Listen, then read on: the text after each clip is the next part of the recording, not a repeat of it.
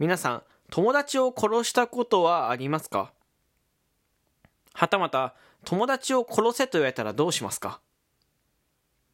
今日はとある中学校のクラスで起こったちょっぴり怖いお話です。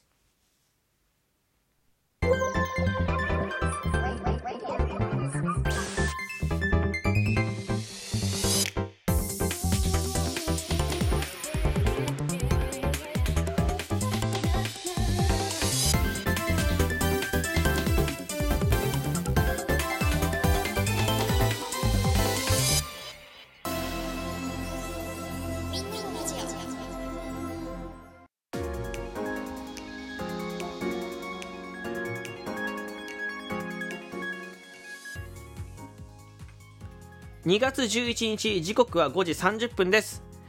今回も始めていきます。みんなのラジオ。今回の放送は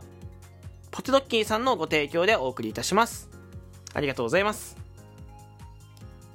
こんにちはしゅんです。あのー、まあちょっと冒頭でねかなり怖い入りを、えー、したと思うんですけどね。いやこいつ急にホラー小説みたいなこと言い出すのかなみたいな。ホラー小説っていうか本当にあった怖い話みたいなことを言い出すのかなみたいな。思ったと思うんですけどまあそんなことはなくてまああのまあ、友達を殺したことありますか？で、はいって該当する人の方が多分少ないと思うんですけど、うん、でも逆に友達を殺せと言われたらどうするって話で、まあね、あの、まあ、結論から言うと、バトルロワイヤルって映画知ってますか？あ2000年のね、あの映画なんですけど、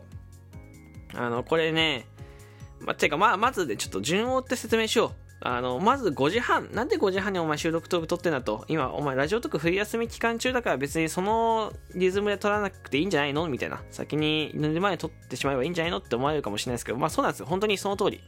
や、そう。僕もそう思ってた。ただ、あの、ラジオトークでね、あの、仲良くさせていただいてる、名前出します。ね。えー、許可もらってるのは、村内竹内さんっていうね、まあ、あの、いわゆるラジオトークの、まあ、数少ない専業トーカーのね、まあ、あの、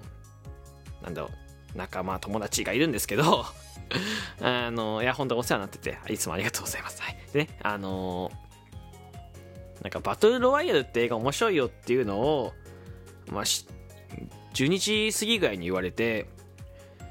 バトルロワイヤルって映画何ですか？みたいな。なんかその海外の映画だと思ってたんですけど、そんなことなくて、2000年の日本の映画で、バトルロワイルっていう映画があって、あの、ビートたけしさんが出てる。まあ、北野たけしかな？ビートたけしか、北野たけし、ビートたけし、ビートたけしだったかな？表記。ビートたけしさんが出てる映画で、あのー、まあ、えっ、ー、とね、簡単に説明すると、中中学生たちが殺し合う、殺し合いを強いられる、えー、作品です。はい。なんか、あの、舞台が、まあ、まあ、中学校のとあるクラス、中学生のとあるクラスで、なんか担任の先生が、あ、これネタバレ含むからね、担任の先生が、あのまあ、ビートたけしで、そこに生徒がまあ40人ぐらいいるのかな。うん、その中には結構有名な、えー、俳優さんが出てて、えー、一番有名なところで言うと藤原竜也くんとか、えー、塚本くん、塚本隆くんだったかな。うん、とか、えー、柴咲コウさん。えー、あとは栗山千明さんとか、えー、かなりね、メジャーな俳優さんとか女優さんが、えー、出てます。はい。あとは山本太郎とかも出てます。呼び捨て。山本太郎さんとか出てるんだけど、あの、そこに生徒役でその方たちがいて、で、なんか BR 法って言って、バトルロワイヤル法っていうのが、あの、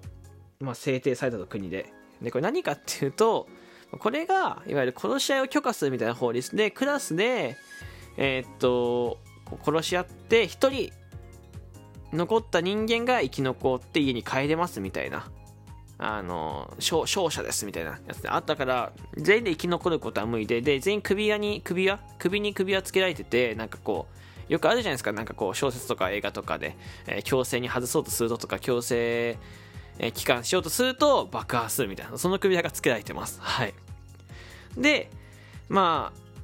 あ、なんだろうな、こう、一人、まあ、ランダムでね、武器が、武器とか食料が入ったバッグをもらって、まあ、殺し合スタートみたいな映画ですまああまり詳しく話すとねすごくこうネタバレを含むんですけどまあちょ率直な感想で言うとあのちょっとサイコパス。だし怖いし、えー、しっかりとグロいです、はい、でまあ、今の現代の技術、今の現代って一緒だけど、現代の技術だと、多分もう少し、うん、ライトに描けると思ってて、昔の CG 技術が、そんなに発達してないこその、えー、より良いリアル、より良いっていうかな、より良いリアル、リアルがあって、そこにやっぱグロさがすごく目立つ。血しぶきとか、えー、まあ首が飛ぶ時とかね、えー、銃で撃たれる瞬間とかは、今よりもよりグロい。まあ映像がよりチープなので、チープっていうかね、映像自体はやっぱチープださ、2000年、今か20年ぐらいまでの作品だから、ただ、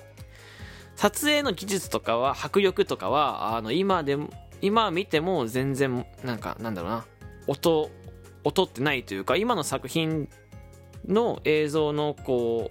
う、なんだろうな、カメラワークとかと、あんま変わんないかなって感想を持っててただやっぱりフィルムとかがちょっと昔の方昔の方がチープというかまあ今よりも発達しないので、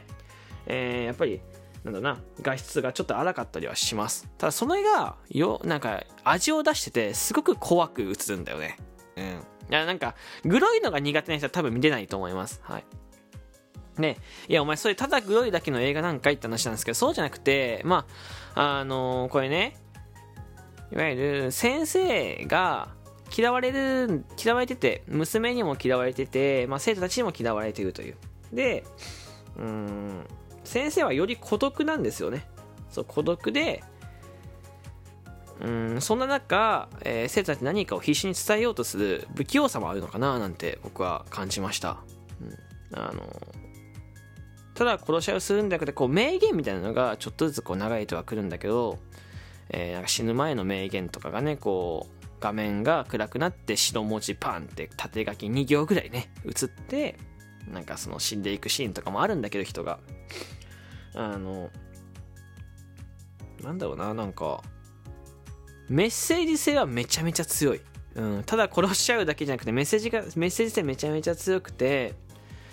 もう本当にさっき、もう今見たばっかなんだよね、本当に。今見たばっかで、うんと、まあなんか、そうだな。な、何が一番伝わりやすいかな。えっ、ー、と、まあみんなそれぞれ思いがあって必死に強く生きてると。うん。で、まあ人をね、よく嫌うじゃないですか、人間って。人をよく嫌うんですよね。あの人嫌いだとか、あの人ちょっと嫌だな、みたいな。すぐ嫌って叩いたりするんですよ。これはでも人間誰しもあること。ただ、人を嫌うのって、まあ、そこそこの覚悟がいるよねみたいなメッセージ性が、えー、実は入ってるんじゃないかなと思ってて、たけしがね、えー、まあ、先生役で最後生き残った生徒と話すシーンがあったんですけどうんとやっぱり最後まで娘さんに嫌われてるわけですよ。電話で。臭いと。電話で喋ってもお前臭いから喋んなと。帰ってくんなみたいな。帰ってくんなというか母親が熱出したみたいな。言われて、で、どこいるのって言って、今出張出てます。って、まあそういう学校のね、その、そういうことやってて言えないから、出張出てると。そう、みたいな。なんか、すごい冷たくあしらわれて、まあ、反抗期とかよりもより冷たかった。もう人として見られてない。で、まあ、たけしは本当に学校の生、生徒からも結構嫌われてて、まあ、授業簡単にボイコットされるとか、えー、それこそこうなんかナイフで足刺されるとかね、まあ、今じゃ考えられないけどそういうことが、え平気で起こってて。ですごくこう全てが嫌になってるんですよ。全てが嫌になってて。でまあそのたけしだからこそまあ、あの子供たちに何か強制的に、まあ、復讐半分復讐の心もあると思うんだけど本当は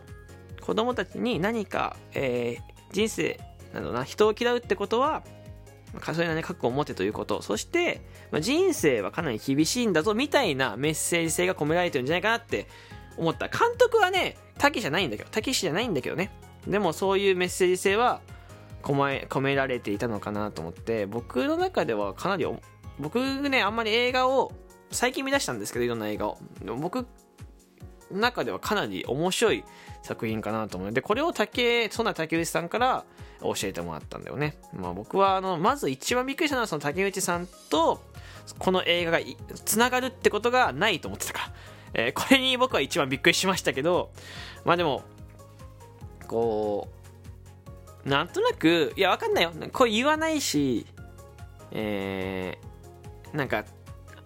うまく言葉にできないけどなんとなく